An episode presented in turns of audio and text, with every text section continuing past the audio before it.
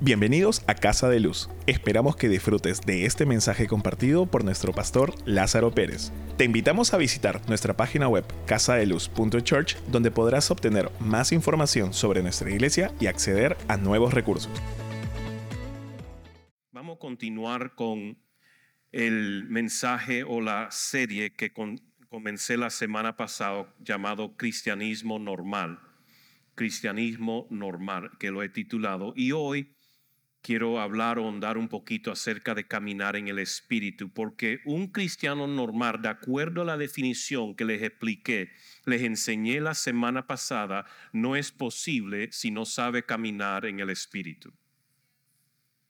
Porque no, no, es, eh, no, tiene, no hay forma de llamarte cristiano, hijo de Dios, si no caminas en el Espíritu porque caminar en el Espíritu es el producto de una relación con Dios.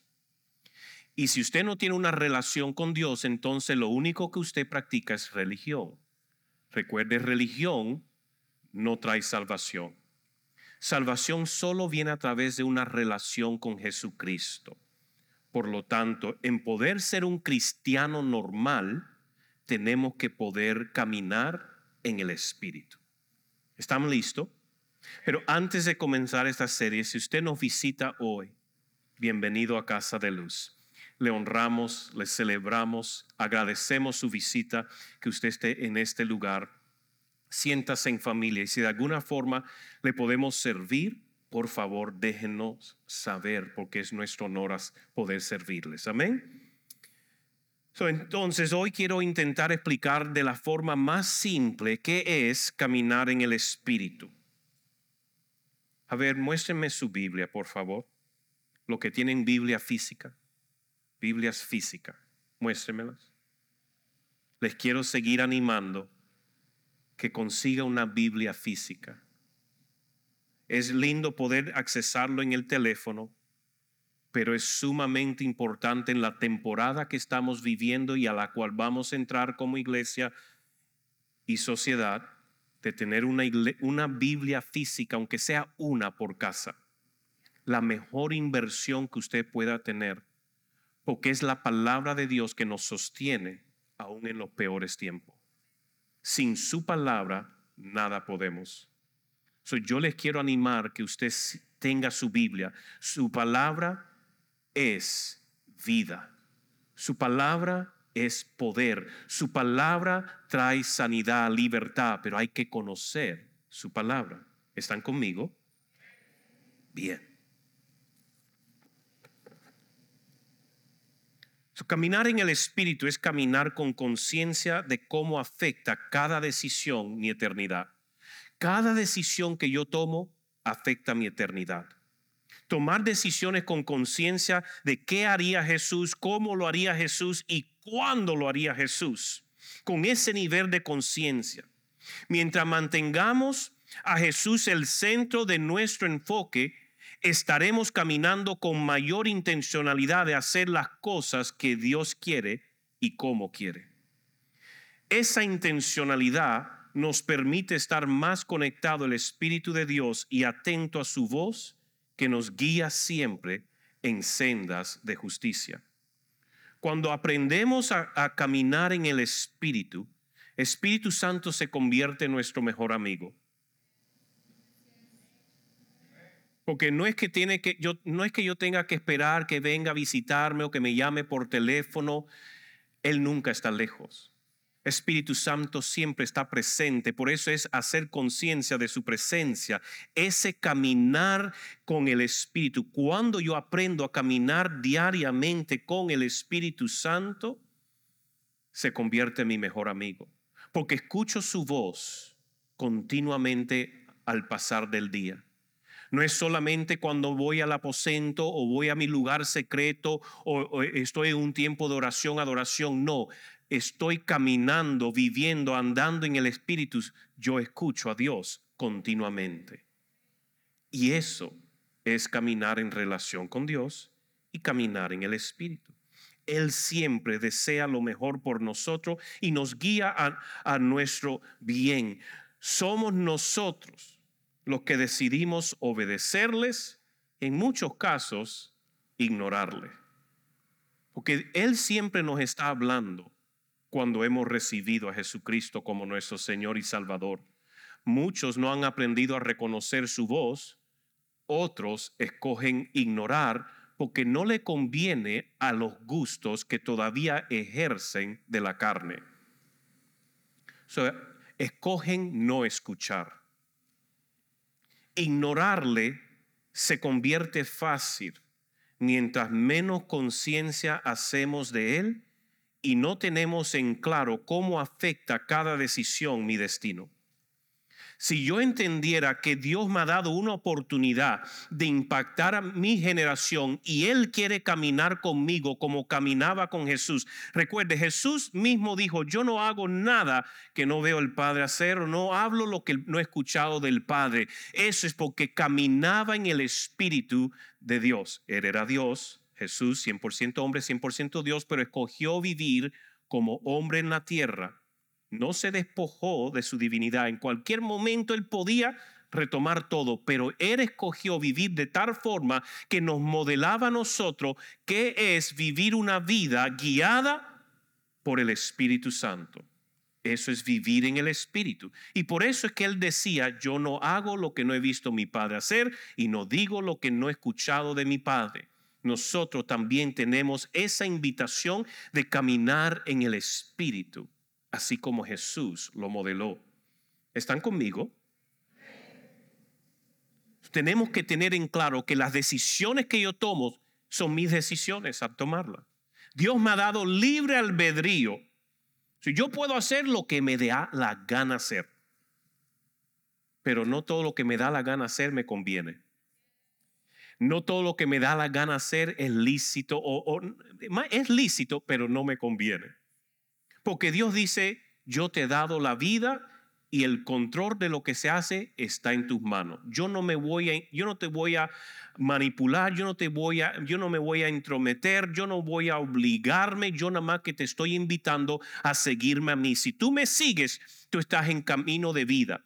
Si tú me sigues, tú estás en camino de la verdad. Si tú me sigues, tú estás en camino de todo lo mejor que yo tengo para ti. Pero si tú escoges hacer lo que tú quieres como el mundo lo ofrece, entonces tu decisión atrae muerte, atrae pérdida. Cada decisión que yo tomo tiene una repercusión en la eternidad, sea para bueno, para cosechas milagrosas eternas o una cosecha de muerte para siempre. Pero son mis decisiones. Cuando padres le enseñan a los hijos que sus acciones tienen consecuencias, los hijos aprenden a tomar mejores decisiones.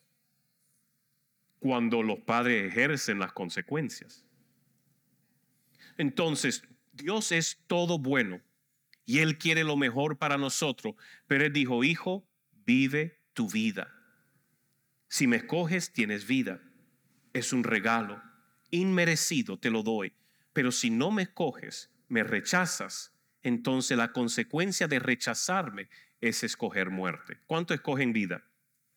Amén. Es caminar en el Espíritu. Caminar en Espíritu debe ser un anhelo nuestro, el ser guiados por Espíritu Santo, de no intentar vivir independientemente o con toda autosuficiencia. El vivir en el Espíritu nos revela y guía en qué, cómo y cuándo hacer las cosas para ser de impacto en el reino de Dios, en esta tierra, en esta vida que Él nos ha dado. Cada uno de nosotros hemos sido creados con un gran propósito. Dile a tu vecino, tú tienes un gran propósito. Dile a tu otro vecino, tú tienes un gran propósito. Dios nos creó con un gran propósito. No estamos aquí por casualidad, no somos un accidente, aunque tus padres no te hayan planeado, aunque ellos hayan visto tres meses después, ¿y aquí qué pasó? Esto no era esperado, yo no quería esto. Pero Dios dice, porque hicieron lo que dos humanos hacen, usé la oportunidad para traer a este mundo un mata gigante. Usted está llamado a impactar su generación. Y yo no estoy hablando para echarle aire y inflarle la cabeza. No, yo le estoy hablando la verdad, que cuando uno viene a Cristo, viene a ser luz. Cuando uno viene a Cristo, viene a, a mostrar vida. Cuando uno viene a Cristo, viene a recibe bendición para ser de bendición. Cuando uno viene a Cristo, está ahora en posición para mejorar todo el mundo que le rodea. Cuando tienes conciencia de quién eres como hijo de Dios, quién habita en ti y con quién caminas. Porque cuando Espíritu Santo es tu mejor amigo, empiezan a cambiar el mundo a su alrededor. Lo seco se empieza a reverdecer, lo, muerto empieza a vivir. ¿Por qué? Porque donde pisa la presencia de Dios, ahí hay vida, ahí hay libertad. ¿Y quiénes son los portadores de la presencia? Tú, yo, es caminar en el Espíritu. Déselo con ganas.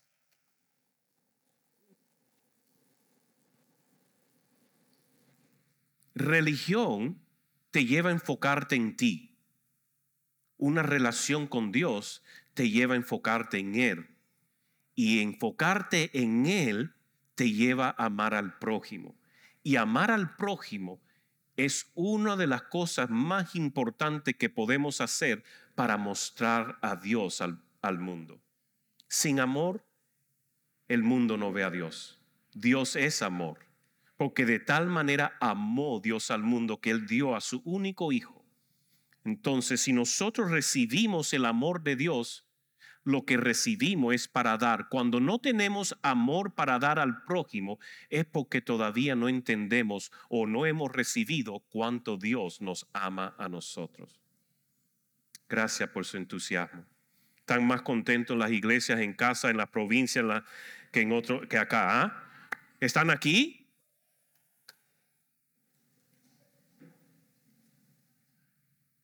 El vivir en el Espíritu nos revela y guía en qué, en cómo y cuándo hacer las cosas para ser de impacto en el reino de Dios.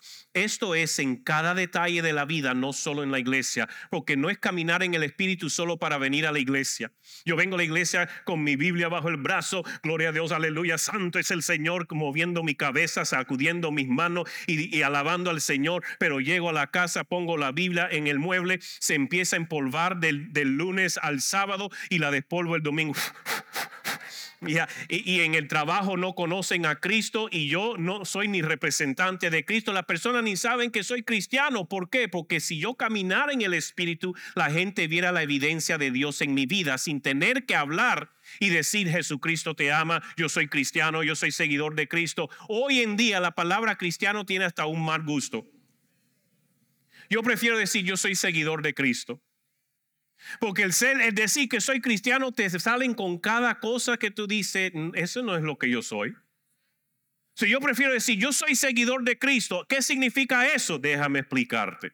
Porque hay una diferencia en lo que el mundo hoy llama cristianismo y lo que es cristianismo normal de acuerdo a la Biblia. Por eso, ¿cuánto quieren ser cristianos normales? Pero ¿por qué son anormales? Si quieren ser normales, ¿Por qué viven anormalmente? Ay, pastor, ¿me has dicho anormal? No se me ofenda. Si usted está siendo normal, nadie se ofende. Si yo lo que le quiero inspirar, le quiero motivar, le quiero retar a que usted pueda caminar como un verdadero hijo de Dios. Uno que siga a Cristo. ¿Cristianismo qué significa? Seguir a Cristo. Es caminar con Él. No significa que soy perfecto, significa que estoy siguiendo su paso lo mejor que puedo. Y si tropiezo, me levanto y sigo su paso porque Él me sigue guiando. Por eso que tengo Espíritu Santo, quien es quien me guía. O sea, eso no es caminar en el Espíritu, no es eso que yo me siento lindo y rico en la iglesia y después se quedó en la iglesia el Espíritu y yo me voy lleno y cargado y encarnudo a la casa. El vivir en el Espíritu son las 24 horas al día, 7 días a la semana. No es que cuando yo me voy a dormir el Espíritu Santo se, se, va al cielo y, me deja tranquilito dormir y después en la mañana si yo le invito viene. No, Él está conmigo día, noche, tarde, en la mañana, en todo momento. Cuando yo hago conciencia de Él, Él está ahí el Espíritu Santo es más real que hasta y más cercano que mi propia piel. Mira, yo en la mañana cuando despierto, una de las primeras cosas que hago es así. Y ahí está mi esposita. Me encanta. Me encanta ponerle la mano y sentir, ahí está el amor de mi vida, ahí está la que la mujer, mi amada, ahí está. Yo doy gracias, Señor, por mi esposa y oro por ella en ese momento. Pero sabe, para yo asegurar, para yo poder eh, confirmar que sí está ahí, tengo que hacer el esfuerzo de tocarla. Porque hay veces que yo pensaba que estaba en la cama y cuando miro no está. Es que se había levantado para altares o estoy así.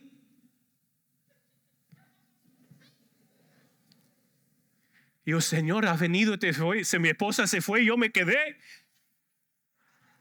Porque normalmente soy yo quien me se levanta primero. So, cuando no está ahí, oh, oh, oh, Señor. Pero Espíritu Santo es aún más tangible y más cercano que mi propia esposa. Porque en cuando abro los ojos, me recibe y sé que está ahí, que no estoy solo, que Él me ha cuidado toda la noche, Él ha velado sobre cada latido de corazón, sobre cada soplo. Yo no me tenía que despertar y decir, respira, dormir otra vez. A los 30 segundos, respira. No, Él cuida de mi soplo. Él cuida de mi latido, Él cuida del funcionamiento de mi cuerpo, Él cuida que el enemigo no venga a atacarme en los sueños, Él cuida.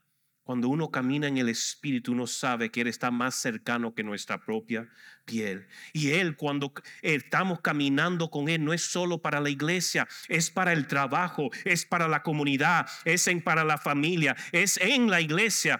Trae, mira, cuando uno camina en el Espíritu, trae soluciones en medio de la incertidumbre. Cuando uno camina en el Espíritu, Él nos guía en resolver problemas. Cuando uno camina en el Espíritu, somos de bendición donde quiera que vayamos porque traes perspectiva de Dios a cada situación. Usted va a ser la persona más importante de su empresa porque cuando su empresa tiene problemas, si usted está caminando en el Espíritu, usted dice, Espíritu Santo, tú tienes la solución. ¿Qué es lo que quieres decir? Y ahí el Señor te sopla una solución, una respuesta para esa empresa. Yo recuerdo hace unos años atrás, tengo un hijo espiritual, me llama, dice, estoy teniendo este problema en la empresa, tengo que traer una solución, no puedo ver cómo solucionarlo, eh, eh, eh, eso está ya, me tiene cabezón, porque he estado horas de horas y digo, pausa, respira, haz conciencia de la presencia de Dios, que Él conoce la solución de ese problema. A la hora me llama pastor, ya el problema está solucionado. Porque Espíritu Santo tiene la respuesta de todos los problemas y usted está llamado a traer solución al mundo y esa solución va a traer reflexión y gloria a Él. El caminar en el Espíritu no es solo para su beneficio, caminar en el Espíritu es para bendecir el mundo que le rodea, para que tenga un encuentro con el Dios verdadero. Eso trae una perspectiva del cielo en cada situación. Y para esto no, no tienes que llevar años en el Evangelio, ser apóstol, profeta o pastor. No demanda que hayas terminado los cinco módulos de discipulado. Lo que demanda es una vida rendida, entregada a su servicio en amor y agradecimiento. Y cuando estás enamorado de Dios, no deseas caminar y menos vivir sin Él. Caminar en el Espíritu debe ser el estilo de vida de todo cristiano normal. Dile a tu vecino, yo creo que tú eres normal.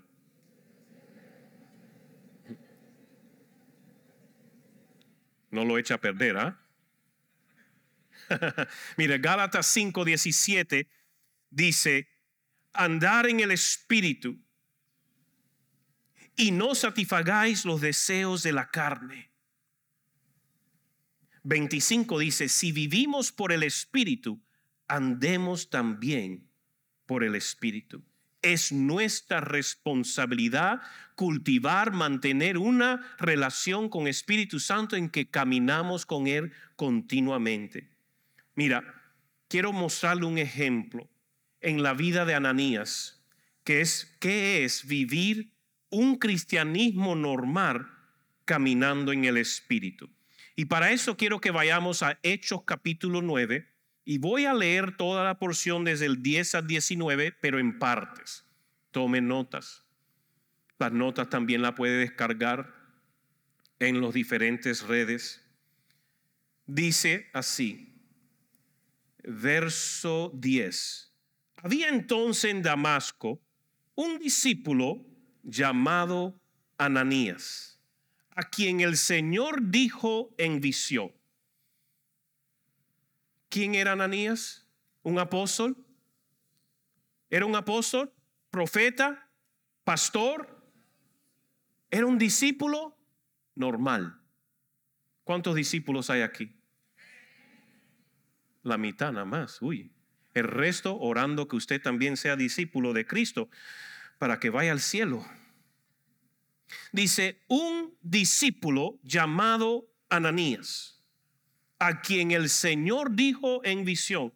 Aquí es importante que usted vea que no es que Dios solo escoge al al apóstol, al profeta, al evangelista o al pastor o el maestro. Dios quiere usar a cada uno de nosotros. Dios te quiere usar a ti, Dios me quiere usar a mí. Dile a tu vecino, esto es para ti, escucha.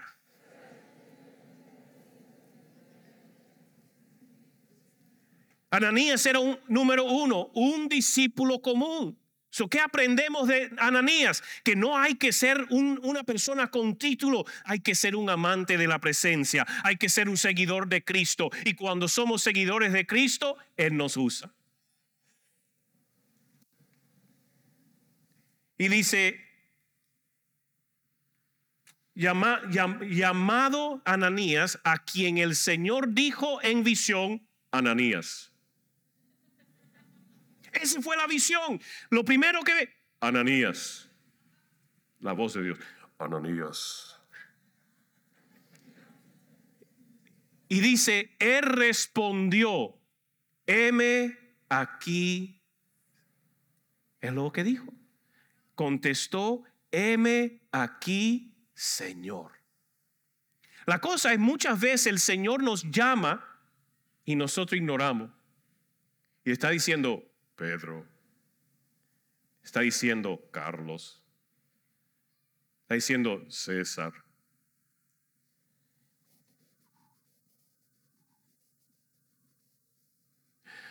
Carlos.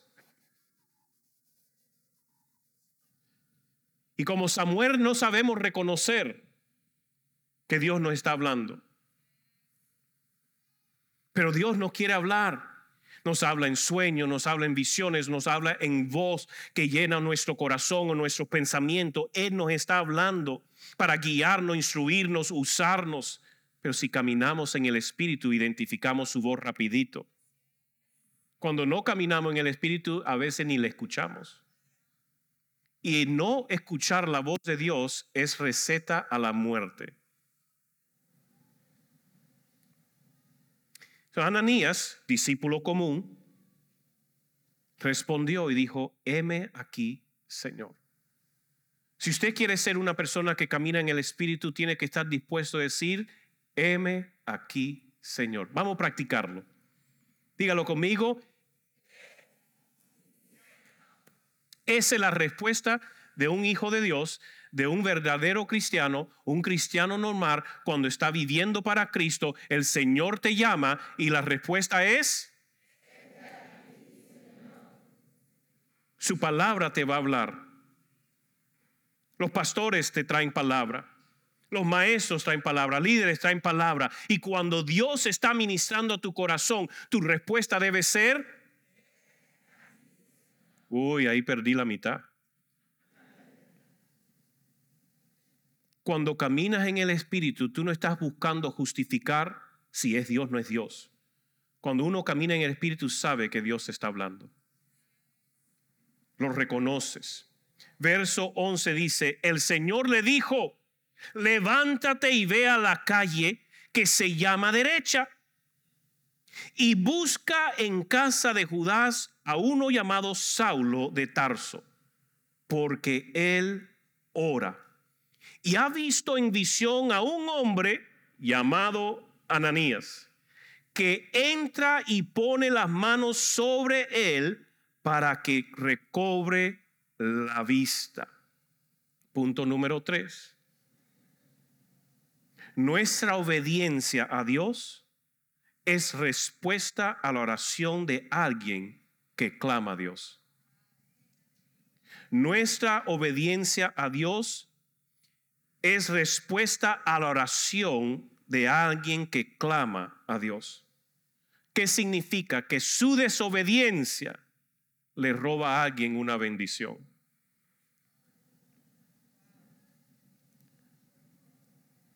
Levántate y ve a la calle. Busca a este hombre porque él ora. ¿Qué atrajo la atención de Dios? ¿Qué atrajo el, el que Dios asignara a alguien? La oración. Oración es importante. Hoy en día la disciplina de oración se ha perdido en la iglesia. Cuando hablo de iglesia, ¿quién es la iglesia? No el edificio. Eso no se trata de pastores que tú no haces vigilia, pastor, tú no haces esto. No, ¿qué haces tú para orar y mantener una comunión con Dios? ¿Cuánto horas? Algunos solo oran los tres minutos al, saliendo del al trabajo o para el colegio. Señor, bendíceme en este día, que sea bueno en el nombre de Jesús. Amén. Y esa es su oración. Hoy en el tiempo de comer, gracias Señor por la comida. Amén. Y creen que eso es una vida de oración. Usted sabe que la mayoría de los cristianos oran, bueno, no voy a decir ni cristianos, voy a decir líderes cristianos. Estadísticamente han dicho el estudio que oran menos de 20 minutos a la semana. Ahí hay una crisis, una crisis, porque si eso es lo que hace el líder, ¿qué esperamos de los cristianos, de los discípulos? Como hijos de Dios tenemos que vivir con una disciplina de oración continua. El poder pausar, separar un espacio en tener comunión con el Padre, Hijo y Espíritu Santo. Ahora yo camino con Espíritu Santo y yo estoy orando continuamente con, y hablando con Él, pero no hay nada como pausar, cortar distracciones, botar el teléfono para que no estés con la tentación de estar mirando, buscando o, entretenido en otra cosa y decir, Señor, aparto este tiempo para estar contigo. Y orar, oración, abre tus oídos.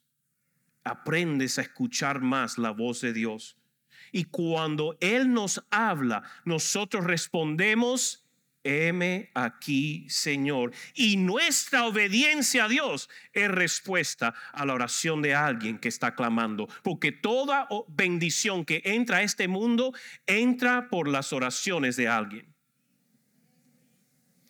Dios se retiene en hacer algo en cual Él no ha sido invitado. Si Él no lo invita en oración, Él no lo hace. Porque lo que ocurre en esta tierra, Él nos ha dado el dominio a nosotros queremos la bendición de Dios, tenemos que clamar por la bendición de Dios. Queremos que el Señor salve familia, tenemos que orar por la salvación de esa familia. Si queremos que el Señor sane, tenemos que clamar por la sanidad de esa persona. Y es clamar, interceder y creer que Dios hará conforme su palabra. Pero nuestra obediencia a sus instrucciones traerá bendición a otros porque han estado orando. Alguien ha estado orando, por eso Dios está diciendo, ve. Dice, levántate y ve a la calle. Dios te da instrucciones claras cuando uno está orando. Dios te dice, te instruye, te guía. Señor, ¿qué debo de hacer en esta, en esta opción de trabajo? ¿Me voy a provincia a trabajar o me voy aquí? Dios te habla. Señor, ¿debo estudiar esta carrera o esta carrera? Dios te habla. Señor, ¿me debo de casar con esta persona o no? Dios te habla. Pero la cosa es que muchas personas no quieren la respuesta de Dios. Porque tienen temor que Dios diga no. Por lo tanto, no oran y no se lo entregan.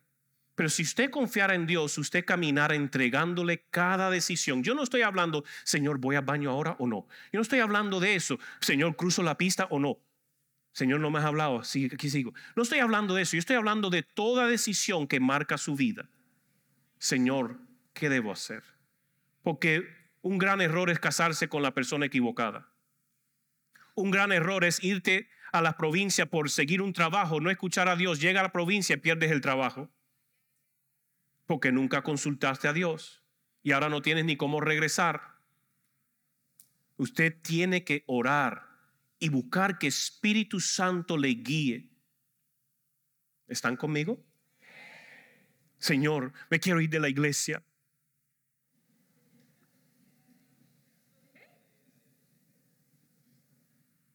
no se lo entregan a Dios.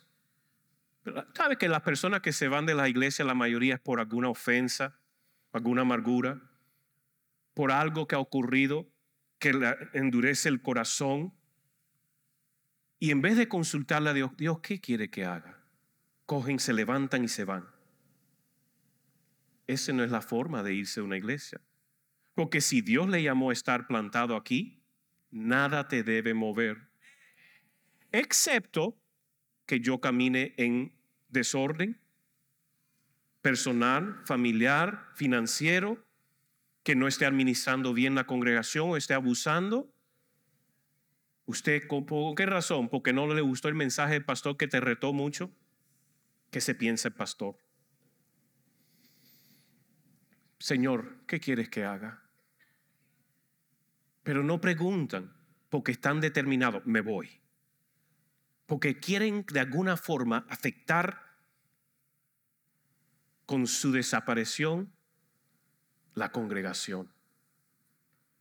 Ellos van a darse cuenta que ya yo no voy. Mire, el mundo no se centra alrededor de nadie. Y si usted se va sin Dios, decirle, quien pierde es usted. Porque la, la iglesia sigue avanzando. Y la iglesia no depende de nadie, ninguna persona en particular, ni de mí.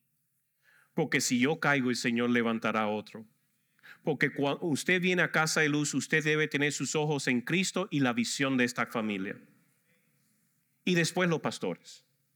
Pero primero Dios y la visión. Y cuando su corazón está entretejido con Dios y la visión, si el hombre falla, usted asegura de que todo se siga ordenando. Ora para que se ordene. Si el pastor se va, se muere, comete adulterio, se es infiere en sus finanzas, lo que sea, usted dice, Señor, aquí tú me has puesto con una razón, esto me está procesando y yo pido que tú traigas orden. Y usted ayuda a levantar los brazos de los hermanos, los líderes, para que orden, venga los pastores. Pero los pastores no es lo que determina si usted se queda o se va. Porque usted se queda, uno, por la presencia de Dios, dos, por la palabra de Dios y la visión que Él dado a la casa. Toda decisión grande se toma en la presencia de Dios, con el consejo de Dios. So, nuestra obediencia a Dios es respuesta a la oración de alguien que clama a Dios. Dios nos da instrucciones con regularidad, pautas o detalles de qué hacer, cómo, con, con igual regularidad, pero con igual de regularidad nosotros cuestionamos si es el Señor y no actuamos. Dudamos por falta de intimidad. Eso nos roba bendición y le roba la bendición a otro que Dios quiere traer a través de tu vida. Juan 10, 27 dice, mis ovejas oyen mi voz y yo las conozco y me siguen. Por lo tanto, si escuchas a Dios, le sigue porque el que es hijo de Dios, el que es verdadero cristiano o el cristiano normal, cuando el Señor te da instrucción, heme aquí, Señor. Verso 13 dice, entonces Ananías respondió, Señor, he oído de muchos, mucho acerca de este hombre, cuántos males ha hecho a tus santos en Jerusalén, y aún aquí tienen autoridad de los principales sacerdotes para prender a todos los que invocan tu nombre. Aquí Ananías regresó a la razón, escuchó a, a Dios, escuchó las instrucciones, pero su razonamiento, la parte carnal, la parte emocional, pero Señor, ¿tú estás seguro? Porque este tipo anda matando gente, anda encarcelando personas. ¿Esto es lo que tú quieres? Número cuatro, nunca temas preguntarle o asegurarte de lo que Dios pide de ti. Señor, si eres tú, que te confirme. Y muchas veces confirmación puede venir a través de un líder, de los pastores, de otras personas o a través de otra enseñanza. De muchas formas. Pero no tengas temor de preguntarle, Señor, pero esto, ¿y qué de esto? No es que estás cuestionando a Dios, es que estás queriendo traer mayor certeza a tu vida y mayor seguridad en responder, porque él sabía, Ananías sabía, ¿y qué si este tipo me quiere prender? Me voy me voy a la cárcel o posible me maten. Señor, ¿tú estás seguro? ¿Cómo no va a estar seguro Dios si todo lo sabe? Cuando Él te da instrucciones, no tengas temor. Le puedes preguntar, Señor, dame mayor claridad, tráeme revelación. El 15 dijo, y el Señor le dijo, ve porque instrumento escogido me es este para llevar mi nombre en presencia de los gentiles, de reyes y de los hijos de Israel, porque yo le mostraré cuánto le es necesario padecer por mi nombre. ¿Qué hizo al corazón de Ananías? Le trajo paz.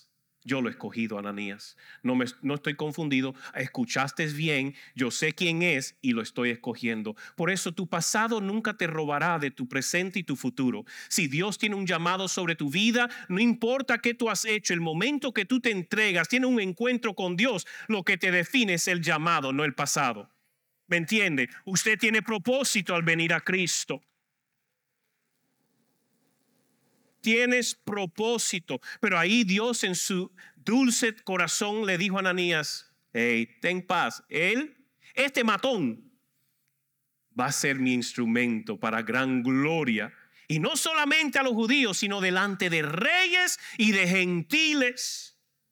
Cuando uno tiene un encuentro con Dios, así como Pablo, transforma tu enfoque por la eternidad. 16, porque yo le mostraré cuánto le es necesario padecer por mi nombre. Hoy en día el cristianismo no quiere padecer nada. Si hay algún tipo de prueba, cuestionan a Dios, la bondad de Dios, el amor de Dios. Pero ¿dónde en la Biblia enséñeme, enséñeme, para que así yo pueda aprender? A lo mejor usted me puede enseñar que usted conoce de algo en la Biblia donde Jesucristo dijo, ven a mí y tendrás la casa, ven a mí y te daré el carro, ven a mí y siempre vas a estar con salud, ven a mí y todo te va a salir bien, ven a mí y nunca tendrás problema, ven a mí y todo el mundo te va a amar, ven a mí y nadie te va a criticar, enséñeme.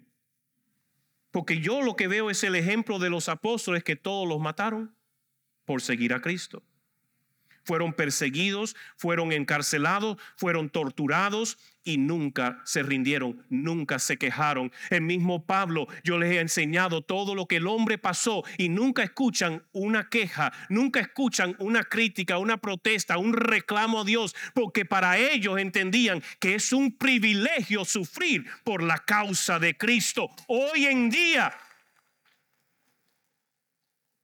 los cristianos anormales son los que se quejan por todo y le reclaman a Dios, ¿por qué no me has bendecido? Cuando la bendición más grande es su salvación. ¿Tendremos persecución en esta tierra? Problemas, sí, temporarios, pero tendremos una recompensa eterna si creemos y seguimos a Dios. En semana que viene voy a estar enseñando un poco acerca de las pruebas y las persecuciones y la importancia de caminar en el Espíritu. Porque cuántos ustedes conocen de personas que cuando vinieron a un tiempo de prueba, estaban en la iglesia muy bien hasta que llegaron una prueba, sea en su matrimonio, su finanza, su salud, y de ahí se desaparecen.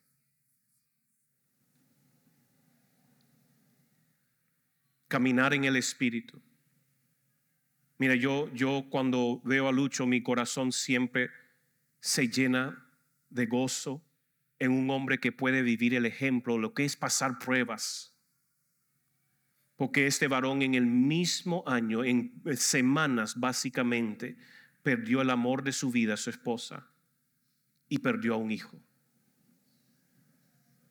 Qué golpe tan duro a cualquier hombre normal. Pero él no es un hombre normal del mundo. Eres un cristiano, un hijo verdadero, un hijo o cristiano normal que cree en Dios, su promesa, su palabra, que aunque todo alrededor se esté acabando como yo lo conozco, mi esperanza está en ti. Y lo ves en la primera fila, sirviendo, levantando brazos, adorando al Señor. No es porque no duela, no es porque no extrañe, no es porque, porque dice, mi mayor tesoro es Cristo y él sabe que tiene la esperanza de volver a encontrarse. Tribulaciones vino a su vida, pruebas vinieron a su vida, tormento vino a su vida, pero no entró en su corazón porque él se le entregó al Señor y por eso puede estar sentado aquí, mientras otros posibles se hubieran ido, alejado, apartado, porque hubo un problema. Problemas son inevitables, como nos dice Jesús. Pero Él dice, yo he vencido al mundo tenemos que refugiarnos en la paz que hay en Cristo. Ay, ay, ay. ¿Qué hora es? Vamos a terminar rapidito. Fue entonces Ananías y entró en la casa y poniendo sobre las manos dijo, hermano Saulo, mira lo que hizo el Señor cuando le reveló, le dijo, hey, ya este no es el que te persigue, ahora este es hermano de enemigo a hermano, del que te quiere matar al que ahora tú vas a sanar. Qué gran oportunidad para un hombre carnar. Señor, yo voy con el dagar de aquí atrás. Hermano Pablo, hermano Saulo, el Señor me ha mandado ministrarte. Esto por, por mi hermano, este por este otro discípulo. Este pastor, pero no, Dios habló a su corazón, transformó eso y dice, hey, este es tu hermano. Y él entró, hermano Saulo, el Señor Jesús, que se te apareció en el camino por donde venías, me ha enviado para que reciba la vista y sea lleno del Espíritu Santo. Al instante cayeron de sus ojos como escama y recobró la vista, se levantó y fue bautizado y habiendo tomado alimento recobró la fuerza y estuvo Saulo por algunos días con los discípulos que estaban en Damasco. ¿Qué pasó? Discípulo común que cree en Jesucristo, camina en el Espíritu, escuchó a Dios, obedeció, fue a la casa por la palabra de ciencia y de sabiduría que recibió, fue a esa casa, oró, sanó, oró por bautismo del Espíritu Santo y todo un, un cristiano normal. Y muchos piensan, es que yo no puedo orar para que se salve mi compañero de trabajo, lo traigo a la iglesia. Usted puede orar por salvación, sanidad, libertad, eh, llenura del Espíritu Santo. Si usted conoce a Cristo, camina en el Espíritu, todo lo que hizo Jesús, usted lo puede hacer. Pero ¿cuánto le cree? Número cinco, tu obediencia que va en contra de la razón traerá rompimiento y revelación a otros de parte de Dios. Punto número 5. Tu obediencia que va en contra la razón, porque tuvo que ir en contra de la razón, creerle más a Dios que Pablo o Saulo estaba eh, tocado por Dios y apartado por Dios. Tuvo que romper el razonamiento, le había dicho, no vaya, porque ese te puede matar, que si no estás escuchando bien a Dios. Y te trae el argumento, el razonamiento. Y ahí tu obediencia es lo que va a traer eh, rompimiento y revelación a otros de parte de Dios. Ay, ay, ay, me queda mucho. ¿Me dan cinco minutos más? Si, si están cansados, se pueden poner de pie.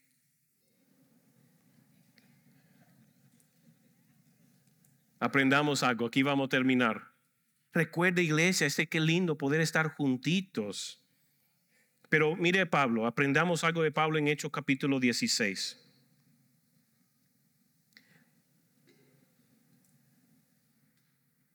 La importancia de lo que es vivir en el Espíritu y cómo es vivir en el Espíritu. Dice el verso 6 de capítulo 16 de Hecho, dice, atravesando Frigia y la provincia de Galacia, les fue prohibido por el Espíritu Santo hablar la palabra en Asia. Y cuando llegaron a Misia, intentaron ir a Bitinia, pero el Espíritu no se lo permitió. Qué interesante. Porque aquí había un equipo misionero.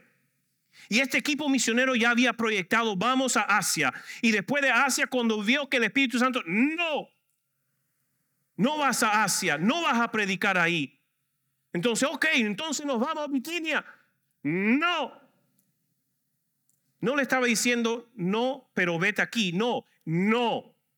Porque el caminar en el Espíritu, estar atento al sí y al no y a la espera de Dios. Yo quiero más detalles, Señor. No, el Señor a veces te habla con una palabra y usted tiene que seguir tomando pasos, porque cuando caminamos en el Espíritu, Él está confiando que los pasos que tomamos es para Él. Entonces, si Él dice, no, yo no quiero que vayas por ahí, ok, Señor, entonces por aquí. No, ok, entonces por aquí. No, entonces por acá. No, entonces por aquí. Sí. Pero muchos queremos el detalle completamente planeado, mapeado para nosotros tomar una acción. Lo que tenemos es que tomar acción tomar una decisión. Cuando Él dice no, es no. El Señor dice, Señor, me caso con tal persona. No. Ay, pero Señor, es el amor de mi vida que yo he encontrado 40 años esperando y ahora me dice que no. Y muchas personas cometen el error de casarse con la persona equivocada porque pensaban, es mi última posibilidad. Yo prefiero casarme con, a los 60 con alguien que ama a Dios y me va a amar a mí de todo corazón que alguien que me vaya a maltratar porque nunca era la persona correcta, era lobo y vestido de ovejita. Por eso mujeres no piensen que todo hombre en la iglesia es bueno, pero hombres tampoco piensen que toda mujer en la iglesia es buena.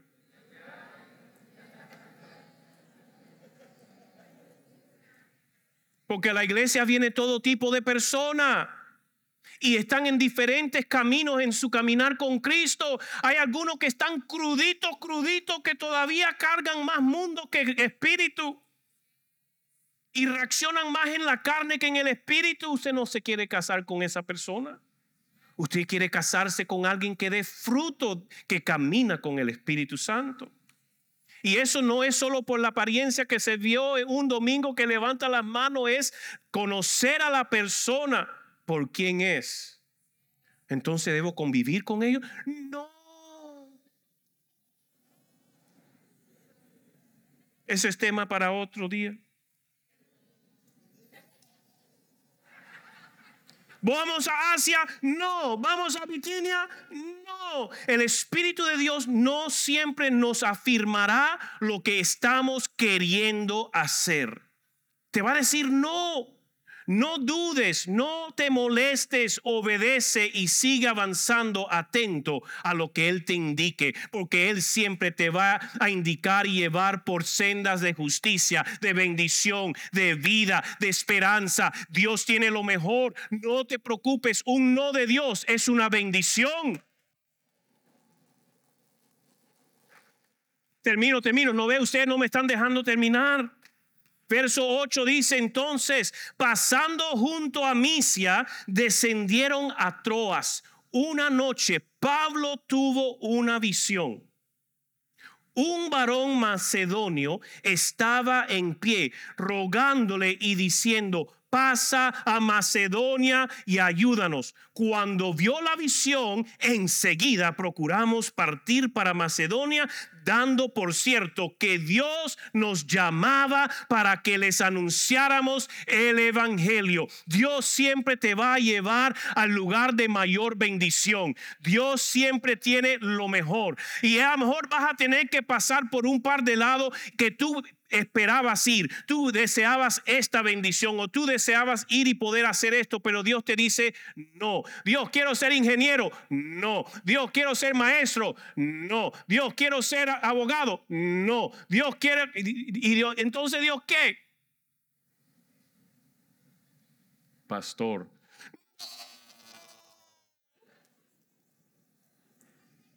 No, confía que eh, si Él te llamó a ser pastor, va a ser mucho más grande y poderoso y de impacto que si fuera ingeniero, abogado y, y doctor todo combinado. Porque la bendición está en la obediencia a su voz. Ay, ay, ay. Habrán momentos que Dios nos dirá cosas inesperadas, pero nuestra obediencia traerá grandes recompensas.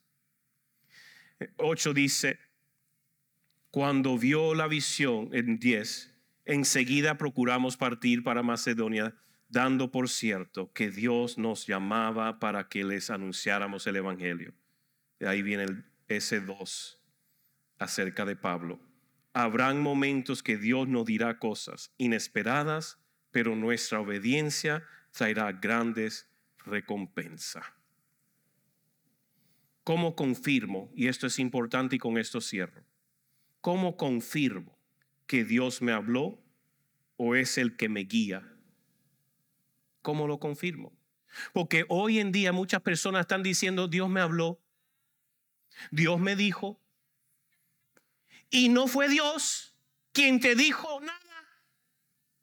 Y estás cometiendo errores o causando problemas en el sudo, la sudo espiritualidad, Dios me dijo. Tú sabes que es verdaderamente Dios cuando sometes esa palabra a ser juzgada, probada por personas responsables, maduros en la iglesia. Tú no eres que Dios me dijo que me iba a casar contigo.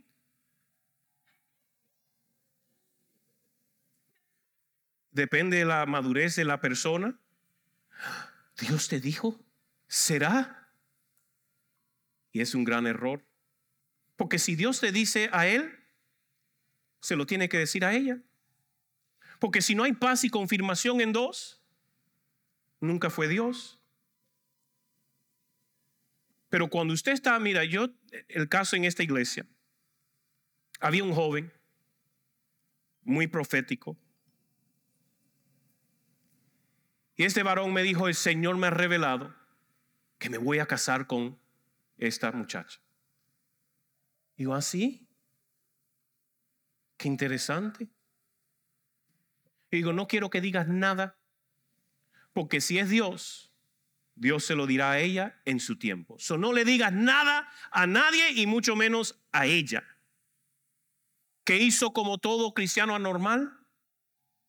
Fue y se lo dijo a ella. Dios me ha dicho que me voy a casar contigo, que tú eres la mujer de mi vida, la doseña de mi corazón. Manipulador, brujo, llegó a acostarse, tener sexo con esta chica y después se apartaron. Y ese mismo jueguito ha jugado un par de veces. Esa persona no está en nuestra iglesia ya. Pero ha jugado con varias personas. Y tiene un don profético. Pero dijo, si no se dejó juzgar la palabra, hizo lo que quería. Dios le puede hablar. Pero Ananías le preguntó al Señor, Señor, ¿seguro? Si usted siempre quiere guardarse en asegurar que es Dios, permita que la palabra sea juzgada, como dice 1 Corintios 14, 29. Asimismo, los profetas hablen. Dos, hablen tres. Y los demás juzguen lo que ellos dicen. Porque no se trata de que Dios me dijo. Muchas personas me Dios me dijo que tengo que ir para otra iglesia. ¿Y a qué iglesia vas? Ah, no sé.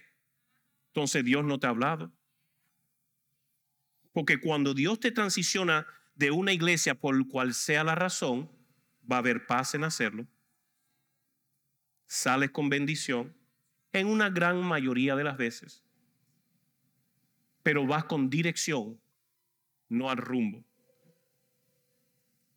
A estar sin iglesia, sin pastor, sin cobertura. Ahí te conviertes presa del enemigo y posible que te dijo de la transición, no fue Dios, fue el enemigo para hacerte presa. Debemos de siempre someter la palabra, la instrucción que hemos recibido, decir, Señor, ¿eres tú? Pastor, escuché esto, siento que es de Dios. ¿Qué cree usted? Uno de los pastores de la iglesia, uno de los líderes, maestros. Siento que el Señor me dijo. ¿Qué dices tú? ¿Es Dios o no? ¿Qué hago? ¿Me están siguiendo? Siempre permita que cada palabra que sientas que viene de Dios sea juzgada para cuidar tu vida y testimonio y la de otros. Caminar en el Espíritu es cristianismo normal. So, seamos intencionales en caminar en plena conciencia de lo que Él desea que hagamos, cuándo y cómo. Oremos. Gracias por escucharnos. También puedes encontrar este mensaje en nuestro canal de YouTube, Casa de Luz. Si ha sido de bendición para tu vida, te animamos a que lo compartas con otras personas y nos ayudes a difundirlo dándole su mayor calificación. Hasta la próxima semana. Dios te bendiga.